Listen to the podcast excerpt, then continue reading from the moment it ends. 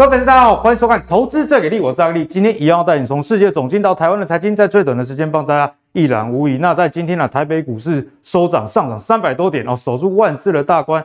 那我想呢，很多人的这个股票还是套牢着了。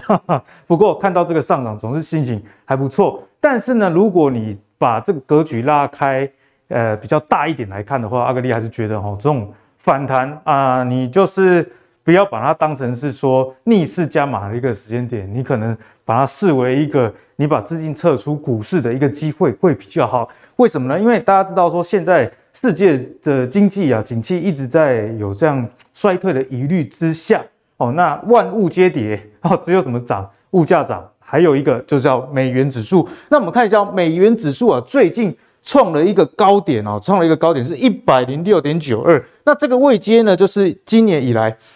最高的一个位置，那我们知道说啊，美元指数通常跟台股的走势呈现相反。例如说，二零二零年的三月，哦，那时候的这个台股来了一个大反攻，相对的，那时候美元指数也从高点往下去回落。所以美元指数强呢，其实意味着说市场避险的这个气氛相当浓厚，也意味着钱啊往美国去移动。所以在美元指数持续创高的情况之下，你看到台股的反弹。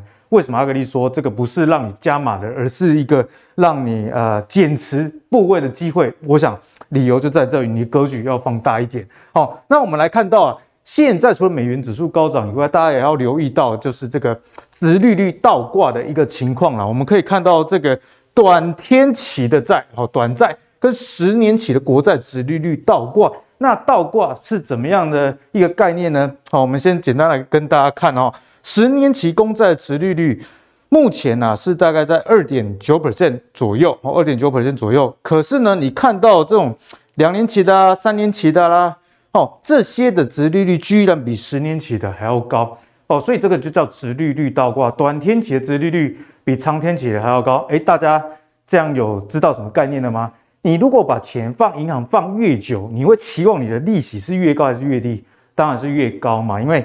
你放久就会有很多不确定性的因素，所以利息理所当然要给你高一点。可是现在短天期的比较高，那就意味着大家觉得说，哎，经济有衰退的疑虑，所以我宁愿啊这个钱哈、在短天期的哦去往短天期的去跑哦，所以在这样的情况之下，殖利率倒挂就隐含了经济可能的一个衰退哦，所以是在这样。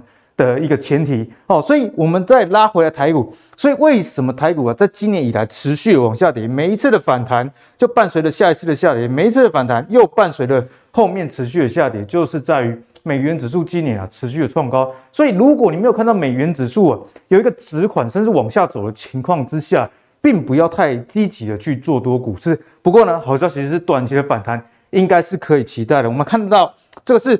短均线跟长均线的多空头排列的一个比例，可以清楚的看到一件事哦。你看到短期这多空头排列加速是七十五点五 percent。那之前有教过大家一个概念，通常啊，不管是多头还是空头，你超过七十 percent 的情况下，会有一种物极必反的一个可能。所以我们可以看到，今天台股啊就来了一个红棒，其实就是跌升的一个反弹而已。可是以整体来说，长均线还是走空的情况下。你每一次的反弹都会遇到均线的压力，这也就是我跟大家讲说啊，这指数反弹的时候，你不要过于的去追价，反而买绿不买红会是今年比较好的一个策略。不过在今年这样动荡的情况之下，还是有类股表现得非常好，那就是生技类股。那生技类股啊，大家其实有看没有懂，跨啦，很很多专有名词啦哦，所以生技类股到底该怎么看，以及下半年生技类股会不会是？台股一是逆势的一个主流呢，就请今天阿方老师来跟大家做解析喽。好，一开始呢，我们来跟阿方老师好好讨教讨教今天生技的主题。那虽然说生技股啊，或者是说生医股，今年以来涨得算是比大盘还要再好。嗯，哥哈，北北拢叫生技股啦，大细差都多。好，有的人伊的因出生过来的囝，哦，有些就是很会念书啊，有些就是不想念书哦。生技股目前看起来也有这样的情形，我们看一下。在今年以来，左边这边是今年以来的报酬哦，都是红的啊，右边都是绿的哦，所以我们看红绿对决啦。那红的是哪一些的股票呢？例如说，诶，嘉一今年这个报酬率也不错，十五%，这个是喜胜的，或者是前一阵子很夯的这个大树啦，智勤今年以来都有两成以上的一个涨幅。不过反观啊，在去年曾经炒作的很凶的，例如说合一哦，还有这个高端，今年以来都是负报酬的一个状态。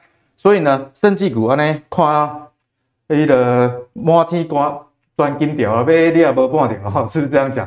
在这样情况下，我们就要请阿方老师，哎，这么多的生医股，可不可以帮我们从产业上来分类？大家先懂产业之后，自然就知道说，哎，为什么有些是涨哦，为什么是有些是跌？这样背后的一个逻辑。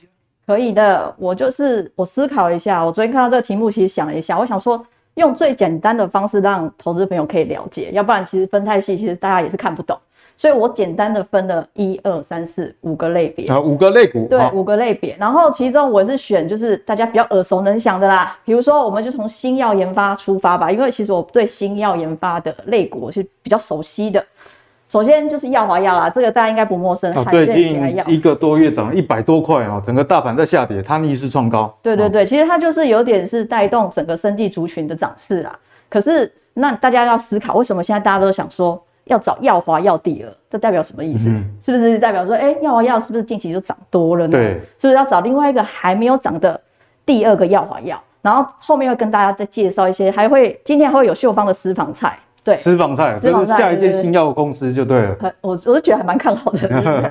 然后药华药嘛，就是罕见血癌药。对。然后其实呃，其实今年公司有说，今年就是很有机会会转亏为盈。转亏为盈，就代表说，哎，公司它一切的布局其实都在公司自己的轨道上面。嗯、然后其实投资人最想看到的是什么？就是要实质的获利出来嘛，对不对？所以转亏为盈这个题材，其实对药华药其实是哦、呃、非常非常就是呃非常棒的一个话题啦。所以它刚好现在是七月嘛，七、嗯、月我一直跟大家讲，七月就是生技月嘛，对，对不对？台湾的这个生技大展也大概在七月份，七月底。对，所以在现在盘势比较动荡的时候，其实资金真的就是 parking 到生技类股来了。嗯、然后，所以我还是认为说七月的生计其实是还是蛮有看头的。好，然后看完新药之后，我们看下面的，好不好？呃，智勤我想讲一下，因为智勤我还是、啊、不好意思，因为智勤私房菜不是在这后面，后面很后面啊，对对对对对，因为智勤的部分其实智勤。熟悉我的朋友都知道，智勤这张股票其实我讲蛮久的了。我上来的这个 FDA 的药物，对对对。然后因为智勤其实在前一阵，如果大家有注意的话，其实在五月的时候，生技族群表现并不是这么好。对。可是智勤它的股价就从一百多块被打到七十几块，嗯、然后那个时候我我其实就认为可以捡便宜的时候，因为其实智勤这一档股票它的呃它的整个产业的展望是没有变的。只是那时候刚好资金不在生计，然后智勤现在呃从七十二块涨到现在八十几块，其实涨幅也有一段了。可是我认为智勤还蛮有机会，因为智勤在今年下半年会有一个解盲的题材，这个就留到后面再讲啦。好然后再来合一，大家也不陌生嘛。可是我。宝林，我想讲一下，原因是因为大家可能都误会宝林了，因为宝林不仅大家都会想到它是什么快筛啊，对，大家对不对？对它印象是这样，对，大家都忘记，其实他除他其实他本业不是快筛啊，其实它、就是、本业不是快筛，他就是拿百灵肾脏病的新药，所以其实大家都忘记他其实是新药的公司了。所以那时候，呃，宝林他也跟着呃泰博那一个行情，就是呃检测类股就直接上去，可是现在也落赛了，就是直接就下来了。嗯、可是我想跟大家讲的是，其实宝林它真正的本业就是我们不要看快筛，因为快筛只是它 plus 的部分。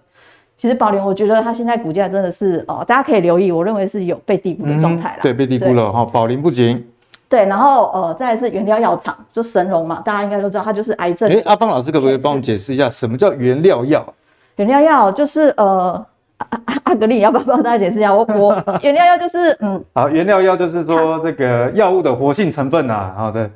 的上游，对，上游就是因为我都想成是一袋一袋的东西，就是比如说就是针剂啊，一袋一袋那个原最基础的原料。阿方老师这个翻译举落好了，这个就是水饺的内馅呐，好，那所谓药物的剂型，那个就是水饺的水饺皮哦。同样的这个内馅啊，外外皮可能是用煮的，用炸的啊，大概是这样的概念。所以有些药活性成分一样，但是有些做这个口服的，有些做这针剂啊，所以大概就是水饺的内馅。那内馅当然就是。很重要意思，就关键的成分，关键原料啦，关键原料。嗯、其实呃，我想讲一下就是中化生的部分，因为中化生阿格力应该很熟嘛，对，我们之前有做这个鱼油的啊，鱼油原料要的。对，可是如果你有仔细看，其实中化生在五月份的营收其实是没有表现那么好啊。对，人家看到是四月营收暴冲啊，结果五月好，对对对，是衰退的。对对对，其实其实它是在，因为在那个鱼油的部分，鱼油它真的是让中化生其实是一个大补丸。嗯哼。然后可是因为他们要扩大那个制程，所以你应该知道，就是在呃原料药厂，其实它不是随随便便说扩大制程就把它放大就好，其实它还要有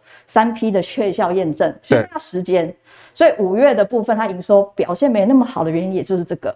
然后所以它六月营收，我认为是可以期待的。嗯、然后它有六月营收还没公告啊，所以六七月大家可以关注一下中化生的营收状况。对对对因为它其实股价也被就是被打下来了嘛，嗯、对，对不对？然后再就是国光生的部分，国光生这张股票的话，它六月营收它暴增大概呃到了四点九亿，然后其实它是在做那个呃那个叫做流感。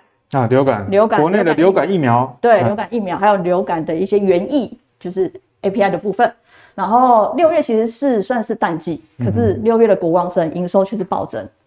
那就是因为他们其实接到呃，除了是中国，还有一些大厂，欧美大厂的一些就是订单。嗯、然后国光生也出来讲了，他认为他 Q2 有机会，很极大机会转亏为盈。转亏、为盈又是一个你知道就很耸动的标题。对，没错。Q 三的获利又又因为 Q 三版就是旺季。对对，所以 Q 三的获利就是又可期。所以这张股票我也觉得可以留意啦，因为其实最近盘不好，然后其实他那天呃营收公告出来之后，其实我预期是可能。是会有涨停板，就像 合一一样，合一那个六月营收公告不是灌了十亿吗？对，就合一也涨停板。我本来想说，嗯，有机会，有机会，可是好盘不好就就没有，盘实在太差了啊。对对对，这其实我想要再点到一点，就是这就是新药跟原料药的差别。为什么合一它的十亿营收灌进来涨停板，嗯、可是原料药厂却是只有半根涨停板，半半根涨停？就是因为其实大家焦点还是会放在新药研发。啊，因为过去我没赚钱，我突然有赚钱了，这个反差比较大啊，反差比较大，大家还是会比较关注在那边。然后再来就是呃制药的药厂，我是抓了两间呐，就是美食跟最近比较强的剑桥。美食的话，大家应该知道，我从一直以来就是有在介绍美时这张股票，嗯、然后美时这张股票它其实它就是呃比较是利基型的药，然后还有就是血癌药的血癌的部分，然后剑桥的话话就是呼吸道。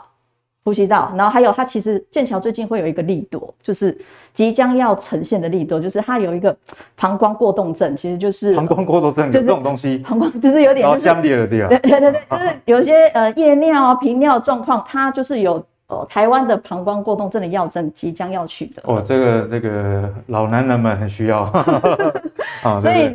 剑桥这张股票，我也觉得，嗯，可以留意。其实我特别选上去的股票，我就我就是就是有一定的基本面啊，来做这个背景。我是希望是这样选的啦，就是以这个宗旨为出发。像大树大家也很熟嘛，可是大树之前也是因为快筛被大带上去，可是现在也是被打下来。对，没错，对不对？可是并不是说，并不是说大树不好，它获利还是很好啊。所以现在大家应该要想想着说，哎，什么时候可以进场，就是去捡便宜哈。对对对，可是因为它就是比较适合，就是要放比较长啊。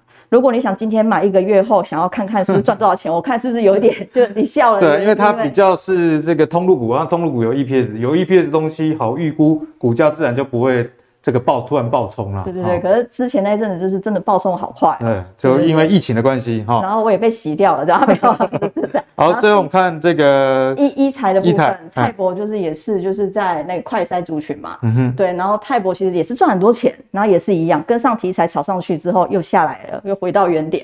可也不代表它不好，对，所以我还是觉得，如果你是比较看基本面，觉得安安稳稳的，我认为这个股票你都可以留意。好，那我让我帮阿芳老师总结一下了。反正阿芳老师的意思就是说，其实我们平常啊，就应该要趁这个股市不好，大家没有去追的时候，你要了解说这些公司到底在做什么。那等到呃，比方说疫情爆发，你至少能在第一时间找到相对应的股票，而不要都炒上去了，新闻都在报了，你再进场，那很容易就发生哎大树，比方说。这个之前涨到三百五，现在今天收两百七。那泰博之前也涨了一大段，但其实去年泰博的快衰就已经出来了，但是当时国内没有这个疫情这么严重的时候，它其实股价是躺在地上啊。好，所以这张图呢，阿邦老师就帮大家带来一个生医产业里面不同分类，让大家可以清楚的去知道，你想要做比较长线的，那可能通路跟医疗器材不错哦，因为 EPS 相对来说比起新药还要稳定。对。但是你如果是那种想要，我只是被跟你比啊，就 这种这种新药类股，当然啦，你还是要抓催化剂，比比方说阿邦老师之前有教过我们。这个药证通过的时间啊，对，那以及入账的时间等等，哦，这些大家都可以多加去留意哦。好，那接下来呢，就要请教阿芳老师了。刚刚我们知道这个生医类股这么多的分类之后，接下来要跟大家探讨的是行情的部分。那生医类股啊，一般来说四到七月是一个不错的时间点。像五月啊，国际上有很重要的生意的会议，那七月是台湾的哦，所以其实利多还蛮多了。我们看到今年呢、啊、三四月份的时候啊，这就是我们说的盘势差的时候，就要去关注生意类股。三月发生这个乌俄战争，哦，那个时候盘在一个低点，可是生意族群你看三四月涨了非常非常的多。那最近呢？经过呃过热，总是会有一点修正哦。那阿方老师现在啊，是不是在走五月以来的一个反弹呢、啊？我们看到其实啊有破这个前低哦，但是最近好像又动起来了。嗯、那在这样的情况之下，行情上我们该怎么看待操作的一个时间点？就像我刚刚提到的，就是我认为下半年的生计还是持续有机会。现在首先就是七月嘛，现在就七月，对不对？对，没错。就像阿格力讲的，就是七月的生计亚洲生计展。然后其实还有一个重点，因为现在国际形势其实是非常动荡，其实大家知道，就台股也暴涨暴跌，美股也是。那你到底要怎么去选股，而不是就是在那边，然后开了看盘软体默默关掉，然后再默默流泪，对不对？其实药品的市场其实是不受景气衰退的影响，所以为什么资金会 parking 到生技，也是这个是最主要的原因。因为通膨嘛，那消费型电子可能会受到伤害。对，那通膨受伤了，总是还是要擦药的啊。哦、没错，所以呃。第一点加第二点，然后我还是认为生技类股其实还是有表现的机会，可是而不是不是说所有生机类股，因为我常常听到有人问我说，阿方老师，你不是说生机类股有表现吗？啊，那你看啊，我的那个持股怎么这么烂？那我就会告诉他说，其实我都是有选过，因为生技类股有这么多家公司，是是，是，那你总不能每一只都买吧？对，对，总不可能是这样，所以你当然是要经过精挑细选。然后我选股的逻辑，其实你看了这几句话，你会觉得我在说废话。可是你看到最后，你会发现，哎，其实这是有逻辑。好，我们看一下几个重点哈。就是我认为是要聚焦具有解盲题材，然后还有取得药证题材的。然后还有一些基本面支撑的生机个解盲代表就是说，他过去研发的这个新药到底能不能通过临床认证的一个考验，然后、哦、就是在解盲。那取得药证呢，就是哎，我之前已经通过了，但是离我可以贩售这条路就差在这个药证。好哦，所以其实呢，阿方老师跟大家讲的，确实都是公司的这个基本面，不是在跟你讲说哦，最近啊，什么法人啊，在买什么股票。哦，那当然是一个加分的题材，是但是生意类股，我想阿邦老师提醒大家这些重点啊，其实来说是相对的比较重要的哈。对，然后后面也会再跟大家再进一步的说明，就是详细的个股的部分。个股就是今年下半年有望就是解盲的题材跟药证的题材，我相信大家也是比较想要看这个部分的个股，比较实际能够理解的啊，有数字比较那个有概念的。对对对对 好，那下半年呢，阿方老师跟大家提醒了，其实通膨不影响到这个产业情况下。所以这也是为什么今天这一集节目啊、呃、主题想要呈现给大家的原因，因为你总不能在盘势逆势的时候永远啊通膨还没结束，经济衰退又隐忧。其实任何的盘势之下，都还是有类股表现的，只是多或者是少而已。是那我们现在就是想要抓住这个机会，趁着这个回档的时候，看看有没有一些好的股票。好，那刚刚这个阿芳老师跟我们说，亚洲盛技大展即将要在这个七月底啊台湾举办，然后这个是一年一度。的一个年度的大会啦，邀请这个全球生医呃相关的一些公司或协会一起来共襄盛举。那在今年有哪些题材可以去呃关注呢？阿格力就帮他点出重点哦。那生医产业这一块很重要，就是说政府有没有在支持了？哈、哦，那我们看到这个新版的生物制药条例呢通过了。那里面有两项是跟过去比较不一样的，分别是这个 CDMO 跟细胞治疗。好，那我们今天的重点呢会放在这个 CDMO，因为坦白说了，细胞治疗，阿方老师应该也认同，台湾其实目前想要在这一块抢到商机其实很难啊，对，比较难，这个是相对困难的一个技术。对，不过 CDMO 台湾就很有机会了。不过 CDMO 到底是什么？就请阿方老师来帮我们解答。CDMO。其实大家会把它想的有点复杂，其实其实只要直接看这个白话文的红字就好。其实它 就是，其实就是想要打造生技业的台积电，就是代工的模式。因为其实台湾还是从代工出发嘛，嗯、对不对？所以呃，生技产业呃，就是呃，你可以把它理解成就是联发科跟台积电的关系。哦，就是以前的这个生医好像代工这个概念，不像近几年这么的明确。对，对对，以前生医台湾就是比如就是研发新药。然后十年磨一剑，十年之后才会可以可能看到一个像样的药出来。嗯、可是因为时间真的太久了，对然后哪有哪些公司可以真的活过十年？其实我们回顾这十年，它成功了也就例如说像智勤哦，对少数几家这样子而已。其实真的就是很磨人，很磨人。所以台湾其实政府也在积极推动推动 CDMO 的产业啊，所以就代表，哎、欸，台湾其实也是想要呃生技产业转型到哦 CDMO，毕竟代工产业是台湾人、嗯、台湾的公司就是很熟悉的产业，所以。整个来说，概念上来说是类似类似电子业的代工服务啦。然后它服务的范围从一开始的呃临床前的小批量的药物，到人体试验，我们可能要比较大批量的药物，到最后量产。其实这个你听到好像觉得很简单，不就从一到二到三嘛？可是其实不是，因为其实它每一个关卡都要需要很多的认证，其实很复杂啦。对，其实非常非常复杂。然后呃。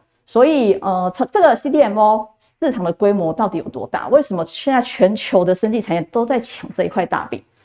从 CDMO 市场，二零二零年是一千六百零一亿美金，嗯、然后预计到二零二六年可以达到两千四百二十六点四亿美金，年复合成长率约七趴。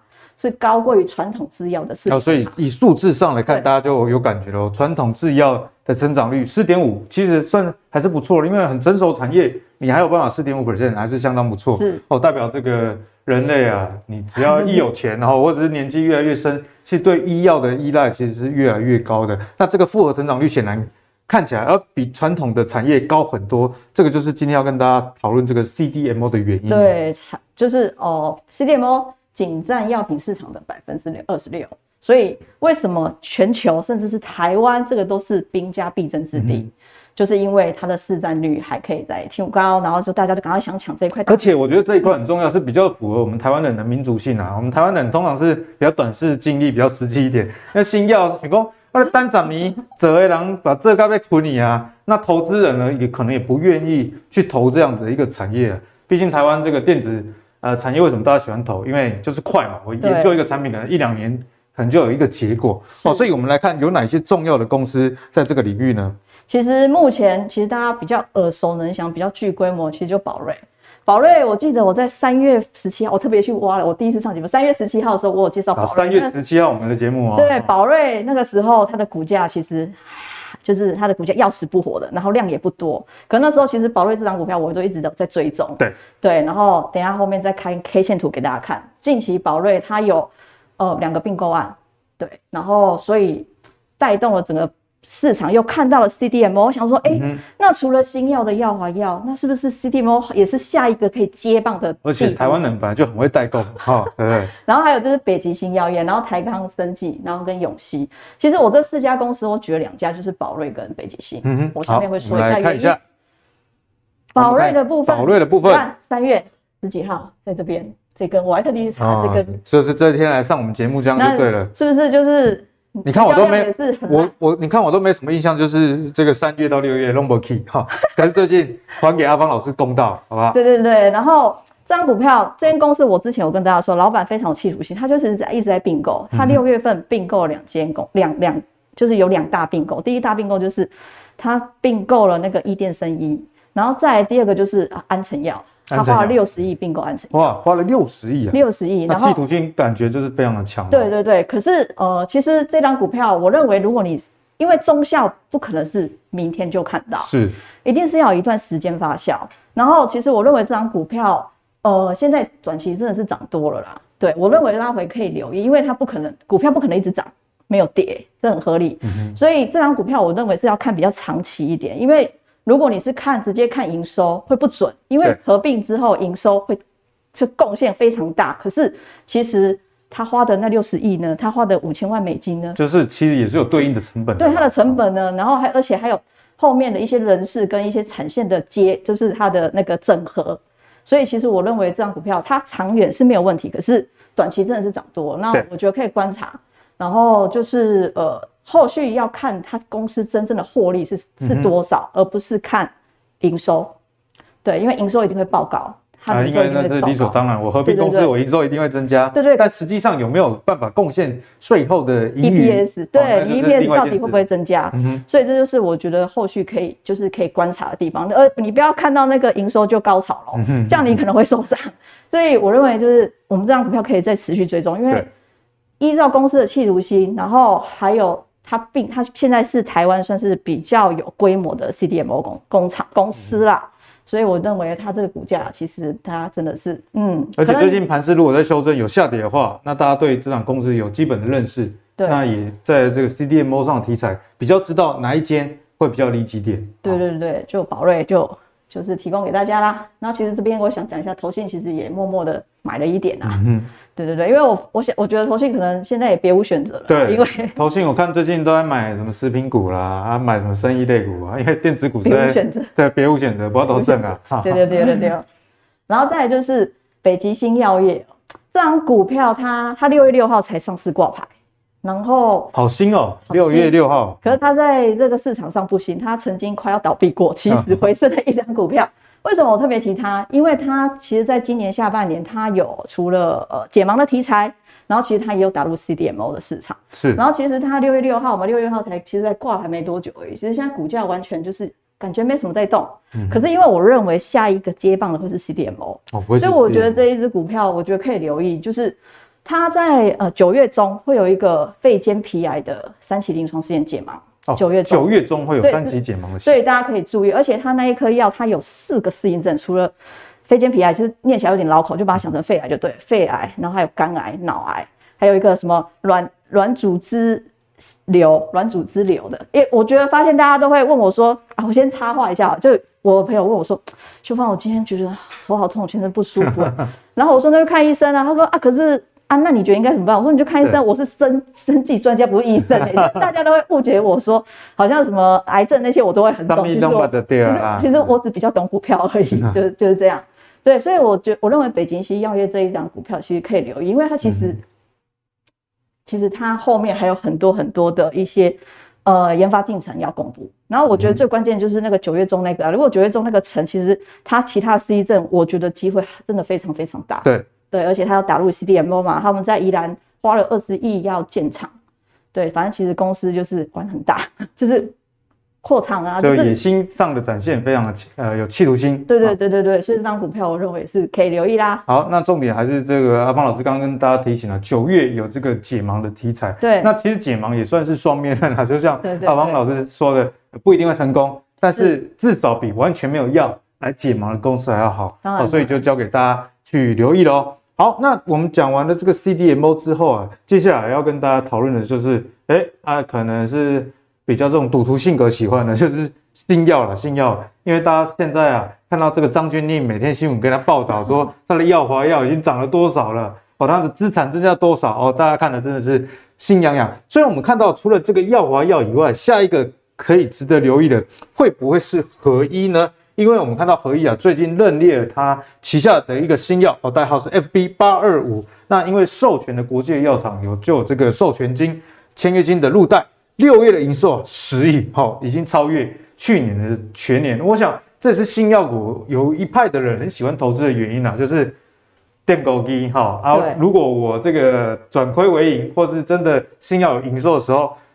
真的是登大人的一个 moment 哈，我们看到这个月增率、年增率都不科学，其实这很正常，就是过去我没有结果，现在我凯旋归来这样的感觉。所以以合一或者是其他的新药类股，我们该怎么看呢？阿芳老师，好，接下来跟大家讲一下哈，合一为什么它其实合一在大家很期待它的中国药证跟美国医材，这其实老实说我也等很久了。中美国医材我本来是预期说六月底会拿到，结果哎。嗯还是就是延后了，可是因为公司不会说原因嘛，对，那我把它合理推测，就是需要补件，就需要补件。中国药证也是延后了，因为我本来也是一直在等这一个题材，然后反正公司出来说的就是在 Q 三啊，Q 三，反正就是你知道，大家都知道，从 Q one、Q two、Q 三就是慢慢等啊，因为这些 其实老实说，美国的部分跟中国，中国比较是有点人为的市场，所以。其实也很难猜啦，然后美国部分看你交情对好不好？好，看交情好不好？所以这其实都很难预估啊。其实我相信公司他自己，以我以前的经验，我们自己真的也不知道到底哪时候可以拿到药证。可是我们只能推估说大概是什么时候。然后可是因为我们每次推估都会不准，然后之后投资人都会打电话来骂，说你们你在搞什么啊？你自己都其实其实我觉得大家应该要原谅公司，因为公司真的不知道。这个我可以帮这个生意相关的公司说句话，虽然。呃，当然有一些可能是恶意的，但我相信绝大多数都非恶意。像以前啊、我看那个同学妈妈说啊，你预计博士班念几年？那个五年，啊，最后念到八年啊，没办法，他的这个呃国际论文一直逃不过，本来想说今年会被接受，一直延延到明年啊，因为生意其实比大家想的复杂，实验的数据如果有一些问题的话，要回去再重补哦，或者是统计再重做哦，这些都是有可能的哦。对，然后我们就我们这样就这样跳着看吧，因为我觉得这样或许是比较有感觉一点。好，我们看一下合一这个股价跟它的这个刚刚营收气势好像是不同调。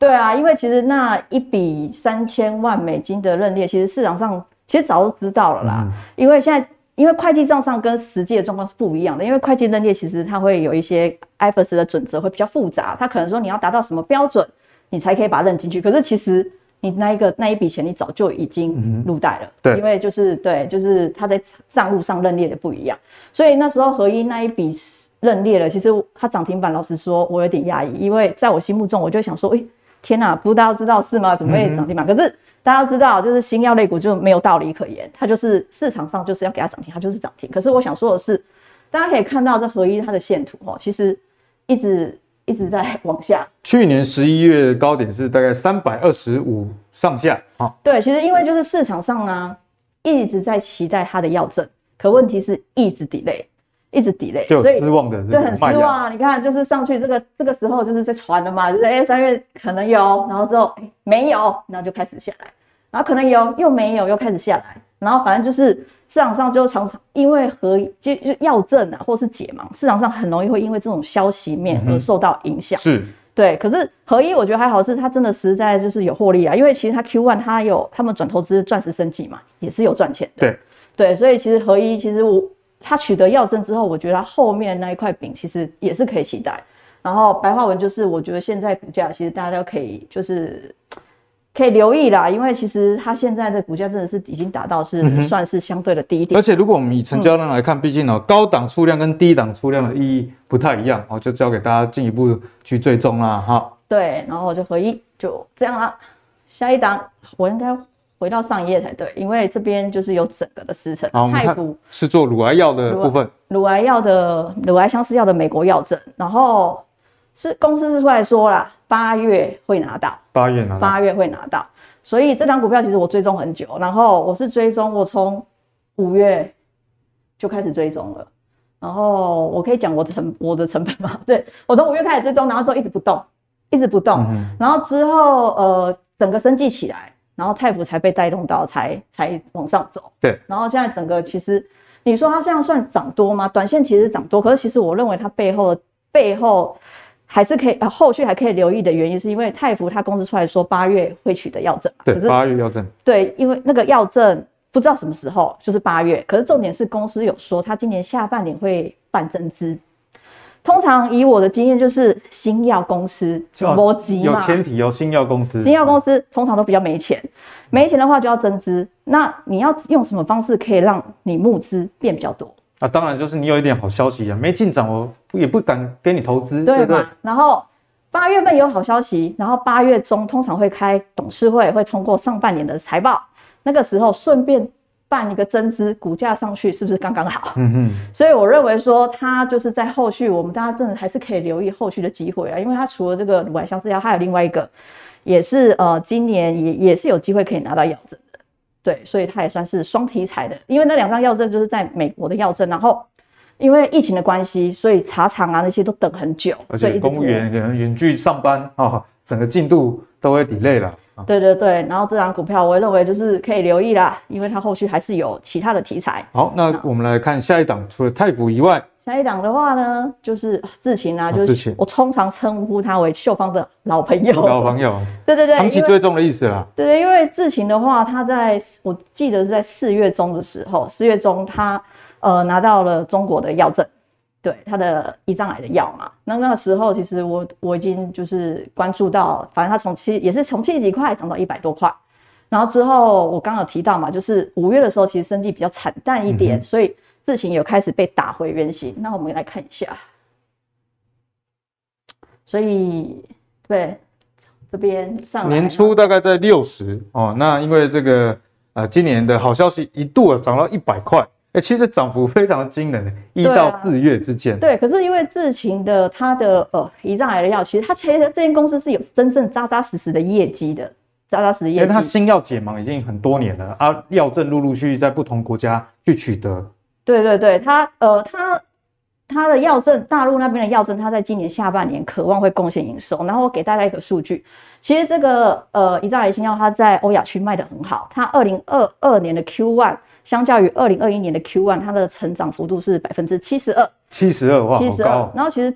智勤还有个重点，因为他们不只是那个销售的呃营收可以认列，可以抽成，他们还有一个叫做销售里程碑。里程碑。对，如果他销今年卖超过某一个额度的话，他们公司可以拿到一笔钱。就像那个业务在卖车哈，如果卖满，比方说二十台，我再给你加码这样的意思。对对对，然后市场推估是大概是三千万左右的哦、呃，就是销售里程碑款。嗯哼。所以在下半年也有机会可以认列啦，就市场上传言啦。可是它还有一个。除了这个，它还有哦，二线的小细胞肺癌，在今年下半年也有解盲的题材。对，这是第几期的解盲？三期。三期解盲哦，那三期如果解盲过，就离这个取得药证又更对迈更迈进一步了。对对对对对，所以那个时候我在这边七十几块的时候，我就已经在留意了。我觉得就是它真的是被错杀，对我来说，我觉得它是被错杀，因为它其实就是有基本面的，嗯、然后后面还有一些研发时研发进程也是可以。就是可以留意的地方，然后之后短线之内也是找到这边来啦。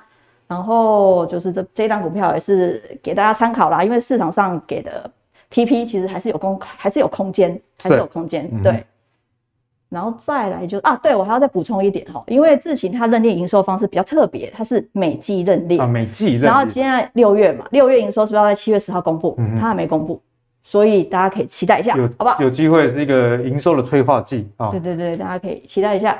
再来就是好，那我们看这接下来这个高端的一个部分。高端，我想大家就是对它耳熟能详啦。有些人可能对它也是又爱又恨。没错没错，其实高端股这档股票我也是追踪很久，因为公司说三月底四月初会有。呃，WHO 的团体试验疫苗三期其中试验解盲，公司出来说三月底四月初，我就在那边痴痴的等啊等啊等等等，等到现在还没有。现在已经七月了。对，啊现在公司出来说，随时可能会有解盲的解盲的。好暧昧，我觉得玩这个新药类股，就像这个男女刚交往的时候暧昧不明。对对对，然后可是你可以看到，它其实股价就被打到这么低。其实高端这这一档股票，我在思考点是，我们之后，因为它是做那个那个什么呃肺炎嘛，对不对？就新冠的疫苗。然后其实大家都知道，现在新冠就即将要流感化了，嗯、对不对？那我在想说，它之后的利基点还有这么多嘛？虽然虽然它去年 EPS 六点六六五块，它是有获利的公司，对。然后公司今年有办现增。然后也是为了之后变成是国际的国际型的那个呃疫苗的药厂了做准备，就不是只卖台湾这样。对，不是只卖台湾，其实公司企图心也是很大的。对，可是我一直在思考说，嗯，搞这么大是 是是正是真的是，因为依照现在这个形式跟之前的形势不一样嘛，所以我在思考是，哎，它之后的饼真的还那么大吗？嗯哼，对。可是其实现在股价打到这边了，如果你有长期追踪高端的，我认为你还是可以去。抢一下那个解盲成功的，尝一下那个甜头，就是那个滋味，好不好？因为其实大家都要等很久，其实很多人在两百六十六块六两百多块这边就开始等了，然后等等等等等等等到等不及，然后就开始就走。所以高端在投资上可以说是比较时机财这样的概念。我认为他现在是，我认为是一个时机财。如果有真的有抓到这个解盲，嗯，转折点啊，有赚就要跑这样。如果是我有赚就会跑。对对对，因为我真的觉得是好了，这是抢银行，不要抢到钱，你还在那边数钱，赶快离开银行，好吧？对对对对，没错。然后再来就是，好，那我们看最后一档，这是泰景的部分。泰景对泰景，它就是流感抗病毒新药，公司是说哈，Q2 就是要二期临床试验解嘛。对。然后现在已经七月了嘛，还是没有，还是没有听到消息。可是其实，呃，我想。反正就是一定就是有种种原因被 delay 的啦。可是它这个二期临床实验解盲一定会解盲，对，一定只是时间问题嘛。然后现在其实大家看太景，它的股价其实也不高。其实我我发现哦、喔，我进入了这行，我发现一件事，其实大家都比较喜欢低价股。大家比较喜欢低价股。对，因为因为我常推的生技都是高价股嘛。我发现好像大家对高价股其实可能就是兴趣没那么浓厚。其实如果你可以，你如果你有最近有关注，你可以发现其实就是易德，然后还有那个。呃剑桥，其实他们就是比较低价的股票，所以反正就是很活络，就是就像这个纯股族喜欢存是存金融股一样哦。我讲很重要的理由就是觉得比较便宜，可以买到一张啊。虽然股票说可以买零股，不过大家似乎还是比较喜欢完整拥有的一个感觉。对对对，然后太紧。它这个抗流感新药，我可以讲一下它的利基点啊，因为它现在只有二期嘛，对不对？嗯、二期要解嘛。然后其实现在市场上有客流感，客流感。然后市场上客流感是它有限制，吃这个你不幸得流感，然后你要在四十八个小时之内发现你吃了克流感才有效，才有用。对，可是泰紧它主打这颗药是四十八小时你没发现你吃了还是有效哦，算是事后避孕药的概念啊，大家可以这样去思考。然后。呃，克流感的话是它要吃五天，要吃五天。可是泰紧主打只要吃一天。哦，那当然，如果以这个患者来说，我能吃药吃越短，当然是越好。对啊，对啊，而且克流感其实它呃也有一些就是抗药性出来啦。嗯、反正公司它主打的一些利基，它我是觉得都还不错，都还不错。然后现在就是等公司开奖啦。然后其实其实新药它有很重要一个模式，就是它在。解盲的，就是二期解盲，甚至是取得药证，它就是会跟呃合作伙伴谈授权，所以他我认为他在二期解盲之后，他就是因为他授权已经谈很久了，谈、嗯、了一年多了，对。然后因为之前就是因为新冠的关关系嘛，其实大家就对于流感就特别忽就忽视掉了，因为大家 focus 在新冠的部分。对对对对对，可是其实流感它并没有消失。它也不会消失，嗯、所以其实泰景其实还是有利基，然后他们就是有在跟一些呃，因为它主打是中国那边的呃，就是范畴啦，所以它有跟中国药厂就是一直做积极的，就是洽谈。然后我认为就是二期临床实验成功了，授权就可以再更进一步，因为大家都知道嘛，对于新药公司来说，授权是呃是很补的，因为你可以拿到一笔。很大的现金，嗯，然后可以让支持公司继续再做研发下去，或者是说对于增资，人家才愿意去认，对，就才会有一个，就不会想说你公司好像都快摇摇欲坠了，到底在干什么？对，对，所以泰紧这张股票，因为离公司说六月嘛解盲嘛，其实我认为七月大家真的可以留意，因为它可能随时都会有一些新闻出来，嗯、好不好？所以这边就给大家去留意参考啦。好，这边就是这太紧的部分啊。好，那最后呢，要跟阿芳老师请教，就是你私房菜。我的私房菜，我已经等不及，我直接帮你亮出来。就美食啊，其实美食这张股票我真的是讲蛮久的，我可以跟大家讲一下，二月底的时候就一百多、一百出的时候，我就是认为美食它今年很有机会，然后美食也是都是这样子，呃，就是也是不负众望啦，因为。你看，虽然过程有起有落了，但是还是往 K 线右上角走，很很正常。然后你看它投信其实也都有琢磨嘛，持续的买盘。对，其实美食它这一档股票最主要，它就是我们就在等 Q 三，因为公司也公司也说 Q two 的业绩不会有什么爆点，嗯哼。所以你六月营收其实我觉得你也不用太期待，可是重点是 Q 三，因为美国的血癌药上市之后，会为了会帮美食带来非常非常非常大的营收贡献，因而且。那个血癌药的毛利非常高，嗯哼，所以它整个产品组合，它的整个毛利率都会往上升，所以这也就是为什么投信它会一直都买，不管多少钱它就买。看一百这边的，一百五也买，一种排队等开奖的概念了啊。对，因为 Q 三已经快到嘛，嗯、然后我今天刚好有一个很可爱的粉丝，他有赖，他有赖我，他就跟我说：“阿芳老师，我真的受不了了，我报美食。”我真的抱好久，然后我虽然有赚，可是他就是这样上上下下上上下下，我觉得好烦哦，心里很煎熬。对，我就跟他说有赚，我说在这个这个现在这个行情，你有赚，真的是已经算是很厉害的了。不赔就已经赢过百分之九十以上了。对对，然后他就说他其实曾经试过做小，就是价差，就发现每次都被洗掉。对，那我心想说，那就不要做价差。我就跟他说，其实我认为这张股票是可以很合适做左侧交易。嗯，时间到了就会还你公道，就这么简单。而且现在九月也快到啦，大家在。对不对？就有耐心一下。对对对，而且他都已经，他的他就已经等那么久了，对不对？何不再等一下呢？